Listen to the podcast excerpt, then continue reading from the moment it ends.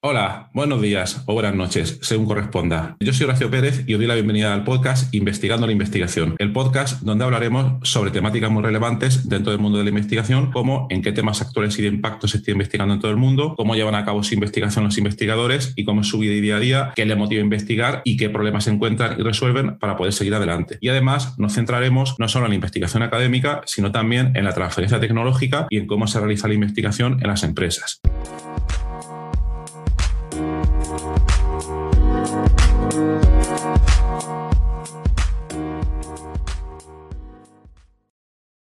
Hola, muy buenos días. Hoy es martes 1 de marzo de 2022.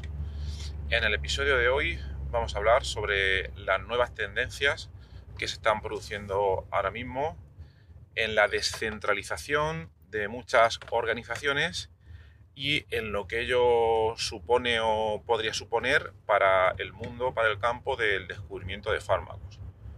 Bien, todos conoceréis, todos habréis oído hablar de blockchain, que es em, un concepto no relativamente fácil de, aprender, que cada vez, cada día nos está impregnando y se está introduciendo en nuestras vidas eh, de manera gradual todos supongo que ya ah, sabéis, o bueno, sabéis, sabéis, eh, es complicado porque hay que conocer todos los detalles técnicos en profundidad, pero supongo que todos y todas habéis oído hablar de criptomonedas, ya sabéis que es una cosa que está ahí, parece que es una cosa que tiene cierto valor, cierta presencia, cierto impacto, que va a estar ahí para rato, pues este tema del Bitcoin es uno de los aspectos de eh, toda la teoría que hay detrás o o que viene desde el concepto de blockchain y sobre todo la descentralización, que es lo que vamos a tratar hoy aquí de manera muy breve por aportaros esta idea y este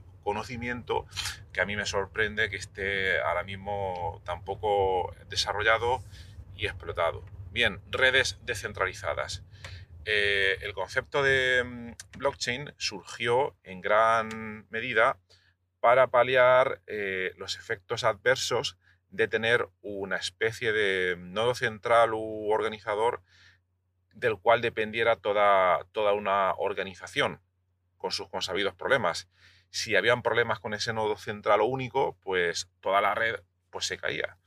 Entonces, la idea de las redes descentralizadas es que todos los participantes en esa red contribuyen a ella y no hay un único nodo que tenga, digamos, eh, todo el poder o toda la capacidad de, poder operar. Y que si se cae ese nodo, por alguna manera, que la red pues, pueda seguir funcionando y además que todos esos nodos participantes de esa red tengan acceso a toda la información. Esos son los puntos clave de este tipo de, de, ideas. No nos vamos a meter en la parte técnica porque la verdad es que es bastante, bastante compleja, sobre todo a nivel matemático, es un pozo, es un pozo sin fondo. Entonces, bien, estamos hablando de redes descentralizadas. No me voy a poner a comentar hoy eh, cómo funciona el Bitcoin. Eh, hará un año aproximadamente entrevistamos en este podcast a Iluminada Baturone, una experta en el campo de las criptomonedas a nivel académico, ¿eh? a nivel académico que esté investigando, que está produciendo sus papers y también en el tema de los NFTs, Non-Fungible Tokens. Bueno, todos habréis oído escuchar también hablar del tema de los NFTs y la percepción popular ahora mismo es que alguien crea un dibujo, crea mm, un ente digital y a ese ente digital se le puede asignar algo que es un NFT y se puede vender. Ese es el hype que estamos teniendo ahora mismo. ¿Es esto lo correcto? Pues bueno, yo creo que todo tiene muchísimos matices detrás, pero la idea eh, podría ir por ahí, ¿vale? Entonces, primero, a nivel popular, todo el mundo sabe ya más o menos lo que es una red, una red descentralizada, todo el mundo sabe que existen las criptomonedas, todo el mundo sabe o está empezando a saber o está empezando a llegar la idea de los NFTs. Bueno, y la pregunta aquí es, Estamos en un podcast de investigación, aquí investigamos cualquier tema, tratamos con investigadores de cualquier campo, pero hay un poco de foco en el tema de la bioinformática estructural, que es el tema que nuestro grupo de investigación está trabajando. Os preguntaréis qué tiene que ver ahora mismo una cosa con la otra. Bien, pues tiene que ver lo siguiente. Se está comenzando a dar un cambio de paradigma que podía ser bastante, bastante importante. Bastante, bastante importante. Pero también hay que tener en cuenta que estamos en sus fases iniciales. Y sería la aplicación de las redes descentralizadas al proceso intrínseco clásico del desarrollo de nuevos fármacos. ¿Mm? Bien, primero, ¿cómo ha funcionado y de manera breve este proceso hasta ahora? Bien, pues los grandes players han sido eh, la industria farmacéutica con unas inversiones monumentales y donde ellos prácticamente o hacían casi todo el desarrollo del fármaco o, eh, digamos, eh, encargaban a otras empresas más pequeñas hacer ciertas partes, pero siempre todo, todo encerrado dentro de esas organizaciones. ¿Por qué? Pues por temas de secreto industrial, por temas de propiedad, eh, propiedad intelectual, es decir, para que todo el dinero que ellos invirtieran en ese descubrimiento, luego ellos pudieran tener al mismo tiempo todo el derecho de explotación. Entonces, todos esos desarrollos tan costosos se realizaban normalmente y se siguen realizando por una única institución o por pequeñas asociaciones de instituciones que son los que invertían el dinero y los recursos en realizar estos desarrollos.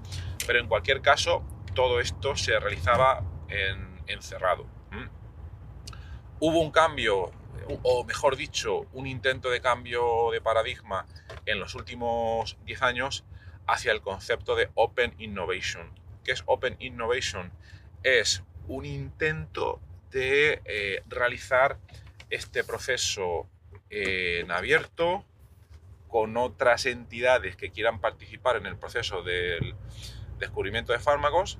Fue un intento que, no está mal, pero que desde mi punto de vista no está teniendo todos los resultados que se esperaban.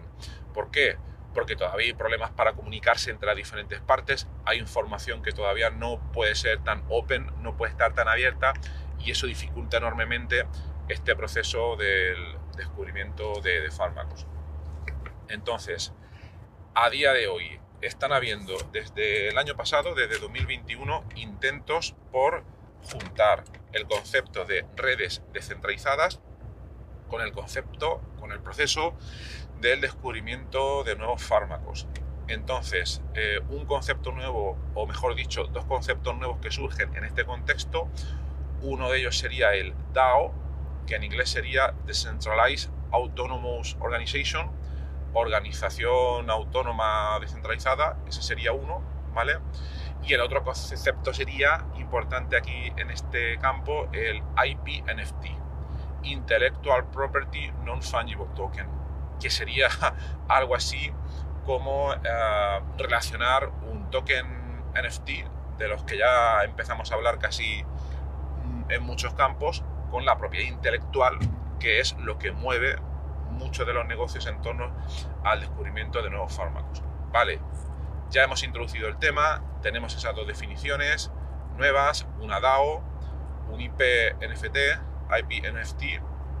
Ahora, ¿qué es eh, importante en toda esta historia?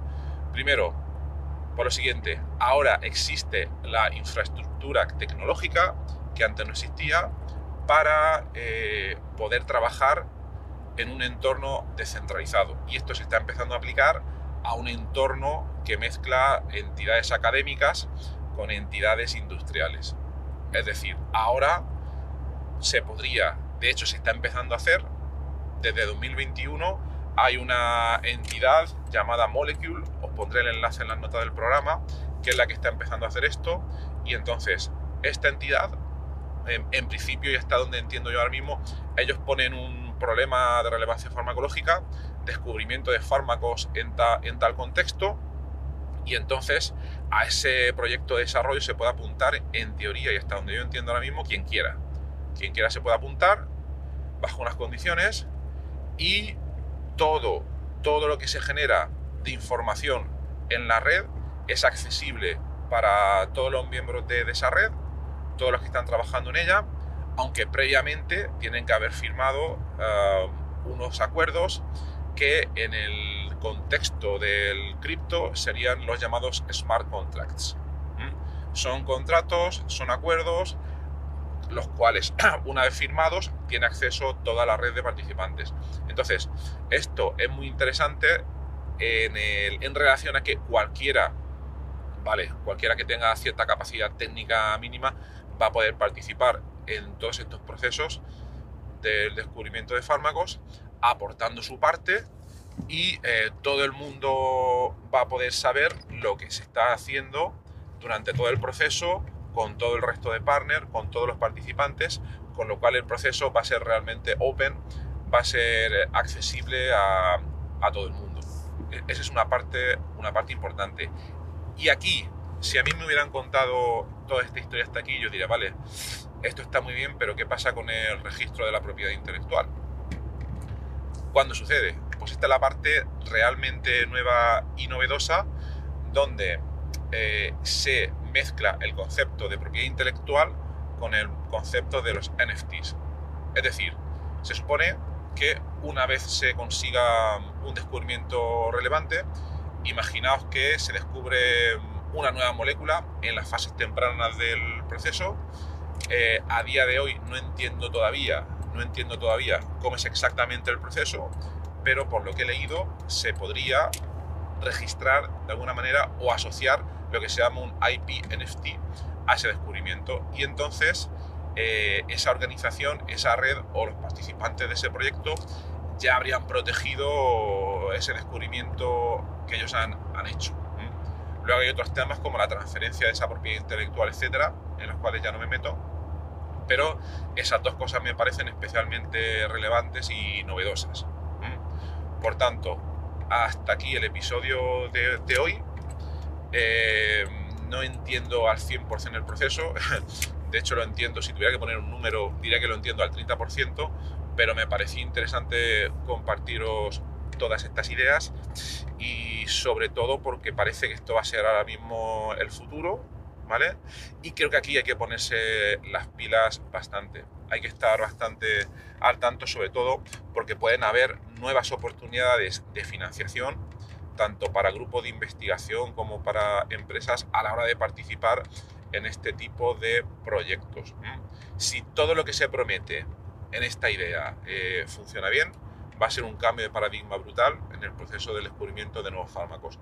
Entonces, si os tenéis que quedar con una conclusión de este episodio, yo lo que os recomendaría principalmente es que eh, os pongáis las pilas en estos temas, redes descentralizadas, IP, NFT, cómo se están aplicando diferentes procesos y que quizás, eh, como vamos a intentar hacer nosotros, empecéis a participar en alguno de estos proyectos para eh, que veáis cómo es el procedimiento y ver si por vosotros mismos si se trata de un hype, como pasa muchas veces con estas tecnologías, o si va a ser algo realmente novedoso y, útil, lo cual permitiría escapar eh, de otras maneras más clásicas y más infructuosas también de obtener financiación, como a través de las convocatorias altamente competitivas eh, que existen en algunos países y que muchas veces son infructuosas por la baja inversión del país en temas de investigación. Bueno, pues lo dejo ahí.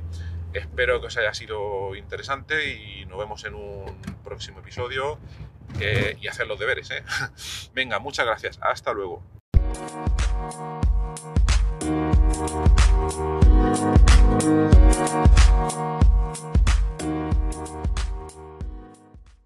Gracias por estar ahí y por escuchar este podcast. Eh, os recuerdo que en la nota del episodio tenéis los detalles sobre muchas de las cosas que hemos hablado hoy y también un formulario donde si quieres puedes opinar sobre el podcast, para bien o para mal, como quieras, estás en todo tu derecho y también sugerir si quieres un próximo entrevistado o tema que está relacionado con la investigación, claro, pues tu opinión me parece muy importante y tanto a mí como a toda la audiencia de este podcast que, va creciendo y que va contando muchas cosas interesantes. También comentar que si te interesa alguna de las técnicas que hemos hoy de manera muy breve en el podcast. Me puedes contactar directamente y te puedo dar más detalles.